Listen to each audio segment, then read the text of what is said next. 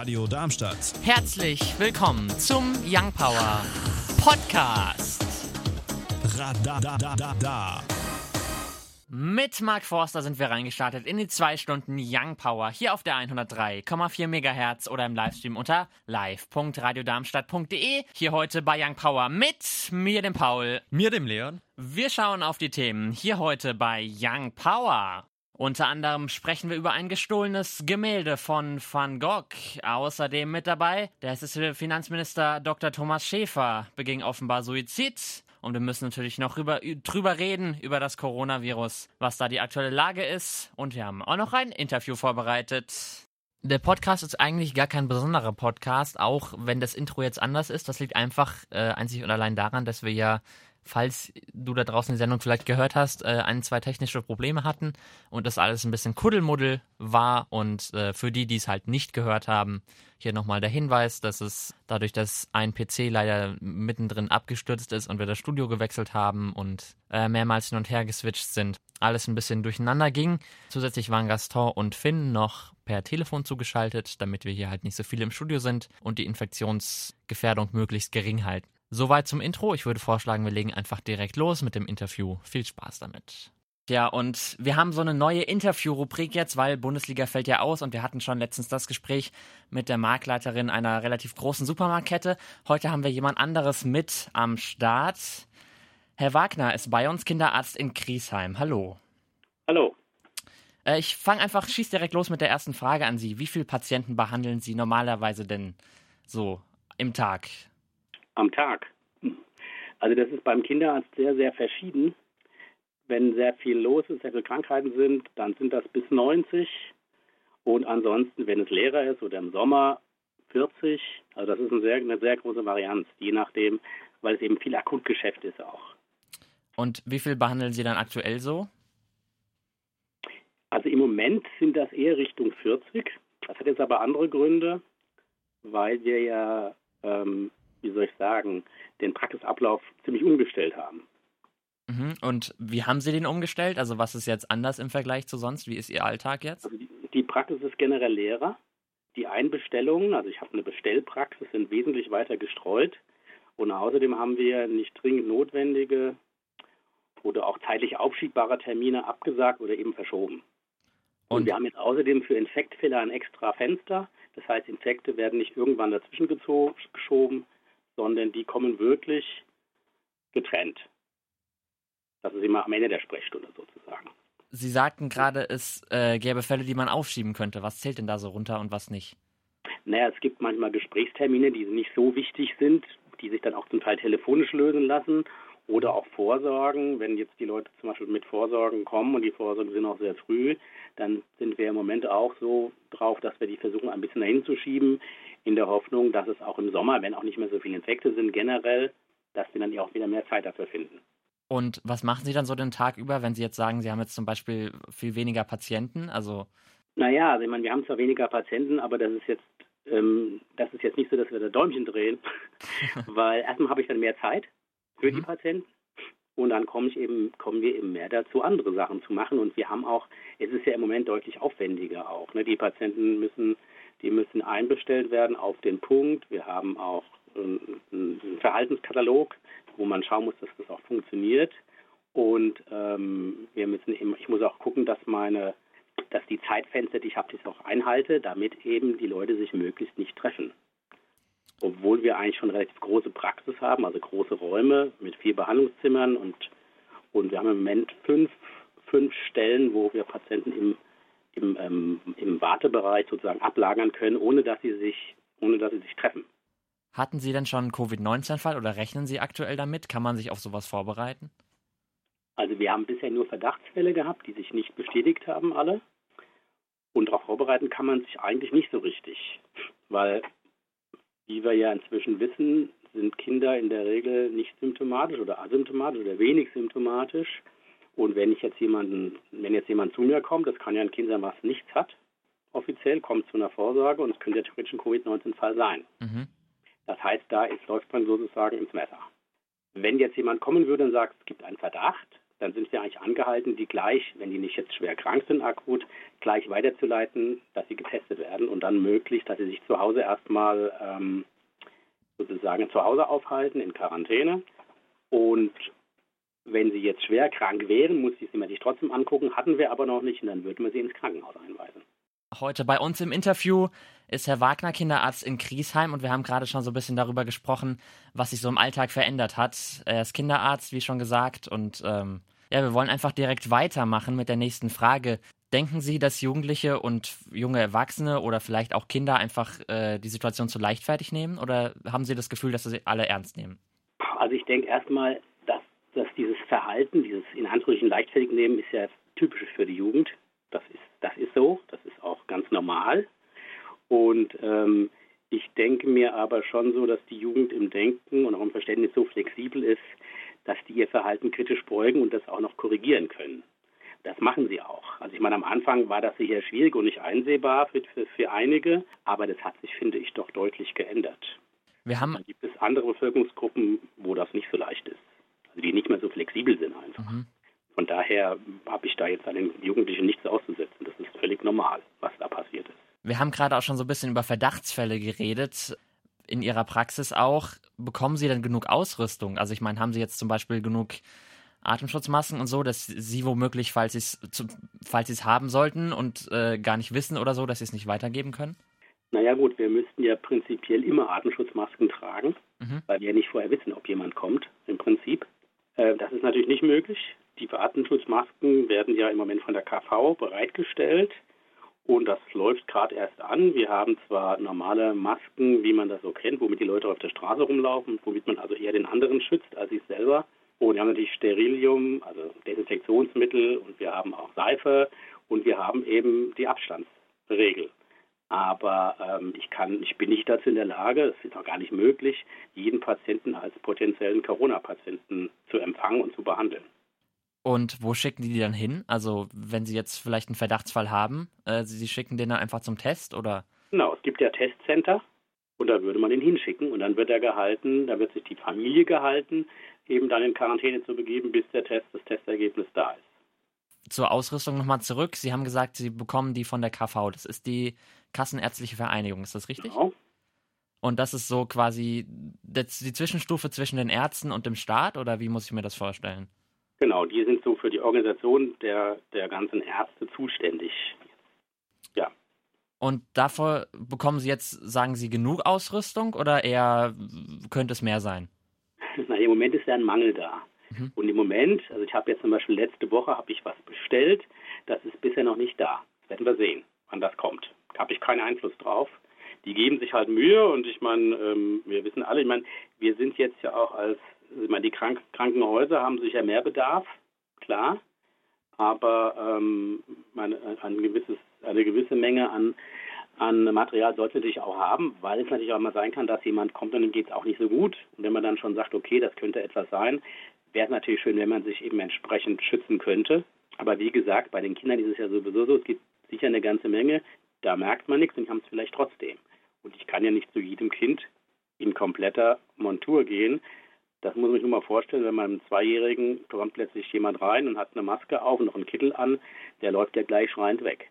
Ja, ist, das stimmt. Ähm, und haben Sie irgendwie Befürchtungen? Also wenn Sie, was wäre, würde denn passieren, wenn Sie jetzt zum Beispiel nicht genug Ausrüstung kriegen? Können Sie dann noch weitermachen oder müssen Sie dann die Praxis womöglich schließen? Naja, also wenn jetzt, nehmen wir mal an, bei mir ist ein Patient und er wird festgestellt, dass der, ähm, dass der positiv ist und er hatte einen engen Kontakt in der Praxis zu mir oder auch zu einem meiner Mitarbeitern, dann würde das bedeuten, dass wir selbst in Quarantäne kommen und die Praxis wird geschlossen. Und haben Sie jetzt generell vielleicht auch schon Angst vor sowas? Oder haben Sie, ich weiß nicht, wie es mit den Einnahmen aussieht, sind die so stark gesunken, dass Sie irgendwie Angst haben, da nicht mehr hinterherzukommen? Oder ist das noch alles? Also ich habe davon natürlich keine Angst. Das ist halt so, das kann, könnte halt passieren, da kann man nichts dran ändern letztendlich. Und äh, was jetzt die Einnahmen eingeht, angeht, ich, ich sag mal so, ähm, da die ärztliche Bezahlung ja immer über Monate hinterherhinkt, spürt man davon erstmal gar nichts. Natürlich wird man das merken, weil einfach natürlich der Patientendurchlauf deutlich kleiner ist, weil die Termintaktung eben einfach größer ist. Aber ähm, ich meine, das ist jetzt ein bisschen meckern auf hohem Niveau, weil da gibt es andere Branchen, also nehmen wir mal Künstler, Gastronomie, Reisebranche, also da ist es ja, also ganzen Kleinbetriebe, die jetzt auch nicht arbeiten können, für die ist es natürlich viel, viel härter, wie jetzt für mich zum Beispiel. Und bieten Sie vielleicht auch dann so eine Videosprechstunde an oder sowas in der Art? So Beratungsgespräche? Also Telefonberatung, Videosprechstunde ist angedacht, aber ähm, das, der Unterschied zwischen einer Videosprechstunde und einer Telefonsprechstunde ist, denke ich, für uns nicht so groß. Abgesehen davon, dass man die eine nicht bezahlt bekommt und die andere schon. Gibt es denn noch irgendwas vielleicht so als Abschlussfrage, was Sie sich von der Politik wünschen würden? Oh Gott. Äh, ähm, gut, also ich sag mal so, ganz generell jetzt gar nicht von mir, also von meinem Beruf her gesehen, sind ja im Moment Berufe in den Fokus gerückt, die schlecht angesehen oder auch schlecht bezahlt werden. Und das sind schon Berufe, die mit Gesundheit, Dinge des täglichen Bedarfs oder auch Kultur oder sich um Bildung kümmern. Und es wäre natürlich, also man erkennt jetzt plötzlich, wie wichtig das ist, solche Berufe. Und es wäre mhm. natürlich schön, wenn die Politik auch später, wenn das Ganze mal vorbei ist, diese akute Phase, dass sie sich daran erinnert und ähm, dafür sorgt, dass die Wichtigkeit dieser Berufe sich auch entsprechend im Gehalt niederschlägt. Das dass also die Gehaltsschere nicht so ewig breit auseinandergeht zwischen Berufen, die eigentlich überhaupt nicht wichtig sind, die sehr viel Geld verdienen, und anderen, die wichtig sind und die sehr wenig Geld verdienen. Da sollte man doch die Schere ein bisschen schließen können. Nur ehrlich gesagt habe ich da nicht viel Hoffnung, dass das passiert. Mhm. Aber es ist ein ganz schöner Abschluss. Vielen Dank, dass Sie heute mit dabei waren in der Sendung. Horst Wagner, Kinderarzt in Griesheim. Vielen Dank. Dankeschön. Unser PC, dem ist auch schon zu warm. So viel Sommer ist es schon, kann man sagen. Ähm, aber ganz davon abgesehen, haben wir, funktioniert der andere PC noch und da haben wir zugeschaltet jetzt Finn und Gaston. Hallo. Hallo. Sehr gut, dann können wir auch reinspringen ins erste Thema. Wie das Zentrum für Sonnenenergie und Wasserstoffforschung Baden-Württemberg, kurz ZSW und der Bundesverband der Energie- und Wasserwirtschaft BDEW errechneten, nimmt der Ökostromanteil zu. Von Januar bis März konnte 52 Prozent des deutschen Strombedarfs mit erneuerbaren Energien wie Wind, Sonnen oder Wasserkraft gedeckt werden. Im ersten Quartal 2019 lag der Wert bei unter 45 Prozent. Der schnelle Zuwachs sei dem Windrekord im Februar und den außergewöhnlich vielen Sonnenstunden im März geschuldet. Zusätzlich ging der Stromverbrauch durch die vergleichsweise schwache Konjunktur sowie den Rückgang der Industrieproduktion im März um 1% zurück. Die gesamte Stromerzeugung in Deutschland beläuft sich auf 158 Milliarden Kilowattstunden. Diese Zahl beinhaltet auch den Strom für ausländische Abnehmer, also Strom, der nicht in Deutschland verbraucht wird. Mit 77 Milliarden Kilowattstunden aus erneuerbaren Energien liegt der Ökostromanteil bei 49 Prozent, etwa 10 mehr als noch 2018. Das allgemeine Ziel heißt, bis 2030 65 Prozent mit Ökostrom zu decken. Naja, das klingt ja zumindest mal gut, ähm, dass erneuerbare Energien mehr, mehr werden. Ich finde es vor allem ziemlich interessant, dass wenn man überlegt, wie sehr eigentlich das öffentliche Leben zurückgefahren ist, dass es da am Ende des Tages um ein Prozent geht, der da weniger verbraucht wird. Und ich weiß halt nicht warum, aber ich, also ich kann es mir vorstellen, dass vielleicht dadurch liegt, dass ja die Unternehmen an sich, die Infrastruktur ja arbeiten muss. Zum Beispiel, wenn man überlegt, an Homeoffice müssen ja alle auf das Unternehmen zugreifen. Aber wenn man zum Beispiel überlegt, es gibt ja so, was weiß ich, so Friseure, da, da kannst du kein Homeoffice machen. Aber ich glaube, die machen am Ende des Tages doch nicht so viel aus. Die News jetzt mit Leon und Gaston. Wie die Polizei mitteilte, geschah die Tat in der Nacht auf Montag, den 30. gegen 3.15 Uhr. Der oder die Einbrecher verschafften sich über die gläserne Haupteingangstür Zutritt zum Singer Laren Museum bei Amsterdam. Es wurde zwar der Alarm ausgelöst, doch die Polizei fand niemanden mehr vor. Mit dem oder den Tätern verschwand auch das 1884 entstandene Gemälde Frühlingsgarten, der Fahrgarten von Nuenen, von Vincent van Gogh, spurlos. Es entstand im Garten seiner Eltern im südniederländischen Ort Nuenen, wo der Vater Pfarrer war. Laut dem Museum sei dieser Ort einer der Ruhe und Inspiration für Van Gogh gewesen. Das Werk war eine Leihgabe vom Groninger Museum, deren Direktor Andreas Blüm nennt die Tat einen Diebstahl an uns allen. Über den Wert hat man sich noch nicht geäußert.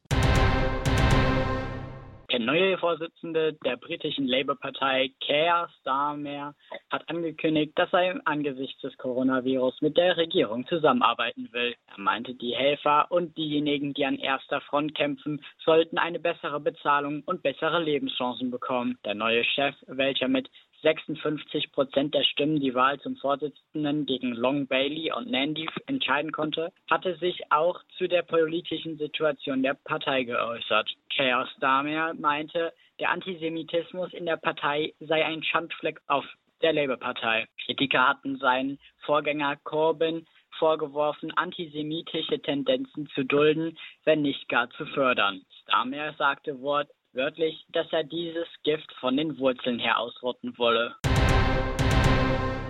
Der hessische Finanzminister Thomas Schäfer ist tot. Das teilten die Wiesbadener Staatsanwaltschaft und das Polizeipräsidium Westhessen am Samstagabend, den 28. mit. Die Leiche des 54-Jährigen wurde in Hochheim im Main-Taunus-Kreis an einer ICE-Strecke gefunden, weshalb ein Selbstmord wahrscheinlich ist. Schäfer wurde als möglicher Nachfolger von Ministerpräsident Volker Bouffier angesehen, wenn dieser nicht mehr bei der Landtagswahl 2023 antreten würde. In einer Videoschalte erklärte Bouffier, dass die Sorgen rund um die Corona-Krise seinen Parteikollegen erdrückt hätten. Laut Ute Welstein im Auftrag der ARD basiert Bouffiers Statement auf einem Abschiedsbrief. Den Posten des Finanzministers wird nun CDU-Fraktionschef Michael Boddenberg übernehmen. Der 60-Jährige wurde gestern am Freitag den 3. in einer Sondersitzung des Landtages zum Ressortchef vereidigt. Und wir schauen uns Wetter am Sonntag. Viel Sonne, meist wird es sogar noch wolkenlos bei Höchstwerten von 15 bis 20 Grad. Die weiteren Aussichten am Montag dann weiterhin sonnig, nur ein paar Wolken kann es geben bei warmen Temperaturen zwischen 11 und 19 Grad. Am Dienstag ein Mix aus Sonne und Wolken, teilweise kann es auch zu Regen kommen. Die Temperatur liegt bei Höchstwerten von 17 bis 23 Grad. Uns findet ihr auch auf Instagram und Twitter Young Power Radar. Elbow Nation zusammen mit Alice Merton. The Best, den haben wir letzte Woche vorgestellt in der Young Power Neuerscheinungsrubrik. Und auch dieses Mal stellen wir natürlich wieder einen vor. Das Ganze um 10 vor 6. Wir haben es schon jetzt 51, das bedeutet natürlich Young Power Neuerscheinungsrubrik. Diesmal haben wir mitgebracht Clyde und die Nummer heißt Lost. Wir springen rein ins zweite Thema für heute.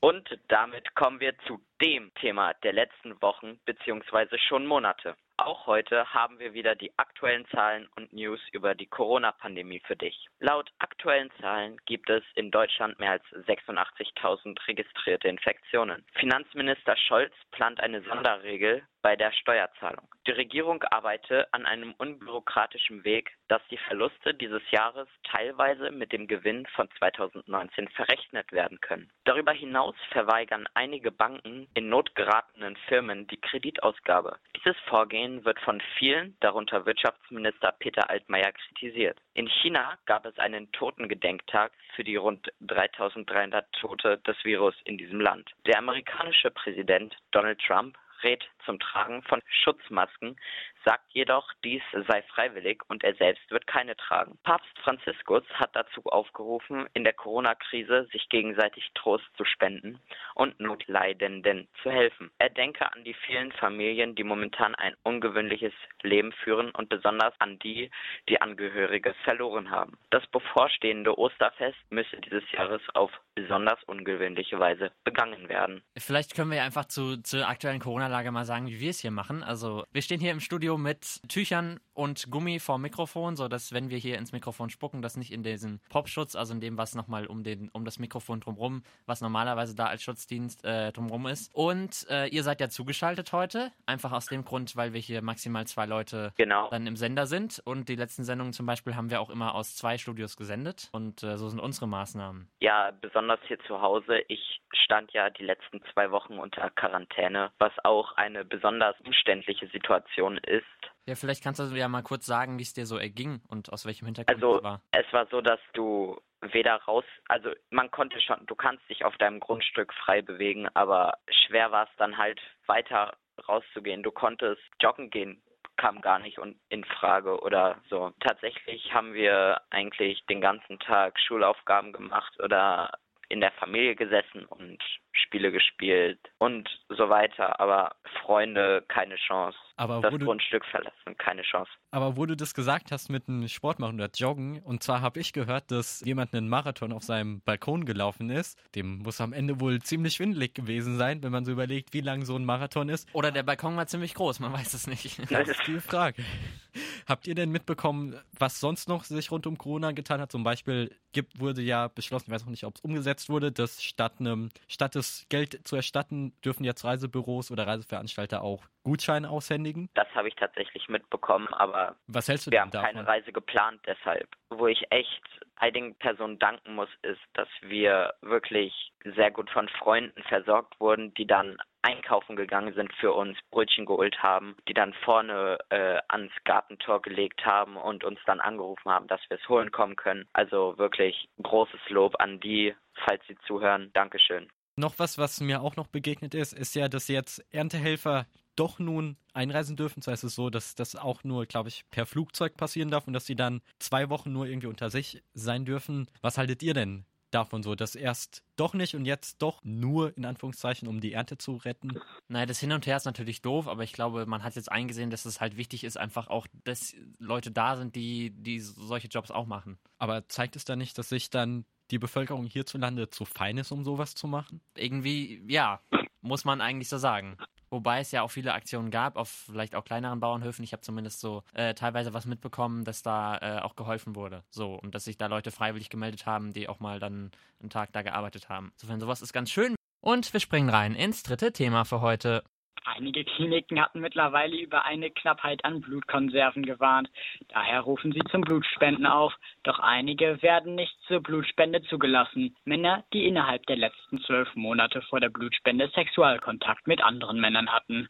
Die FDP hat jetzt eine Aufhebung dieses Verbots gefordert.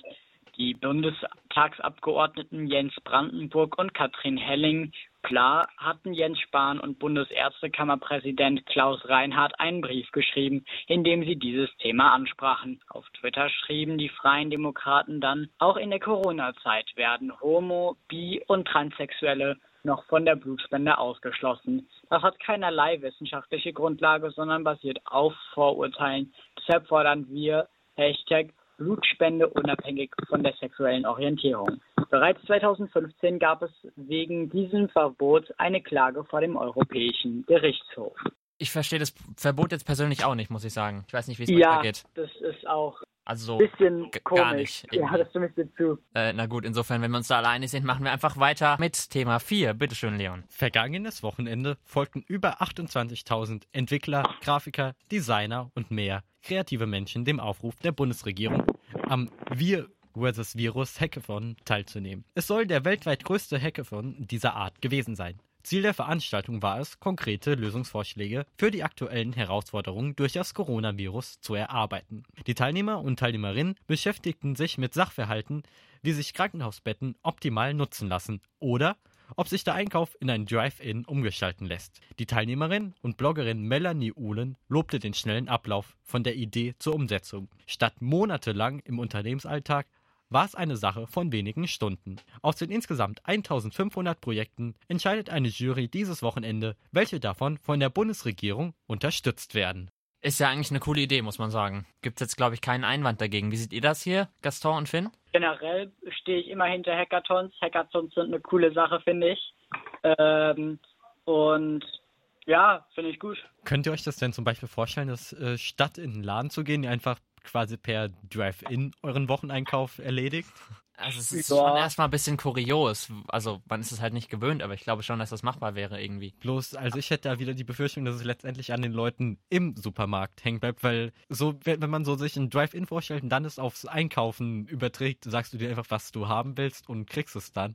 Ich kann mir vorstellen, dass die dann ziemlich durch den Laden flitzen müssen, um wirklich alles zu bekommen. Ja. Aber wenn es gute Lösungsansätze gibt, wie man sowas besser gestalten kann, Da sind wir auf jeden Fall gespannt. Und wir werfen einen Blick auf die aktuellen Spotify-Charts auf der 10 vorzufinden. Dua Lipa, Break My Heart. Die neuen belegt dann Doja Cat, Say So. Auf der 8 zu finden Blueberry, Fago von Lil Mosey. Die 7 belegt Death Bad von Pofu. Auf der 6 dann Tones and I mit Dance Monkey. Auf der 5 vorzufinden Waddy Witch, The Box. Die 4 belegt Roses, Sand JHN. Auf der 3 dann Dua Lipa und Don't Start Now. Die 2 belegt Drake, Tozy Slide. Und auf der 1 vorzufinden, ich glaube, man hört es schon. Der Chartsong aller Chartsongs, wie wir so schön sagen hier. The Weeknd und Blinding Lights. Das waren sie auch schon, die zwei Stunden Young Power hier auf der 103,4 MHz oder im Livestream unter live.radiodarmstadt.de. Heute mit mir, dem Paul. Medium Gaston. und mir, dem Leon. Und jetzt noch ein schönes Restwochenende wie immer. Ich sag Tschüssi. Radio Darmstadt. Das war der Young Power Podcast. Radadadada. Wenn ihr mehr von Young Power hören wollt, dann könnt ihr gerne unsere Sendung immer samstags von 17 bis 19 Uhr auf der 103,4 MHz oder im Web www.radiodarmstadt.de auschecken.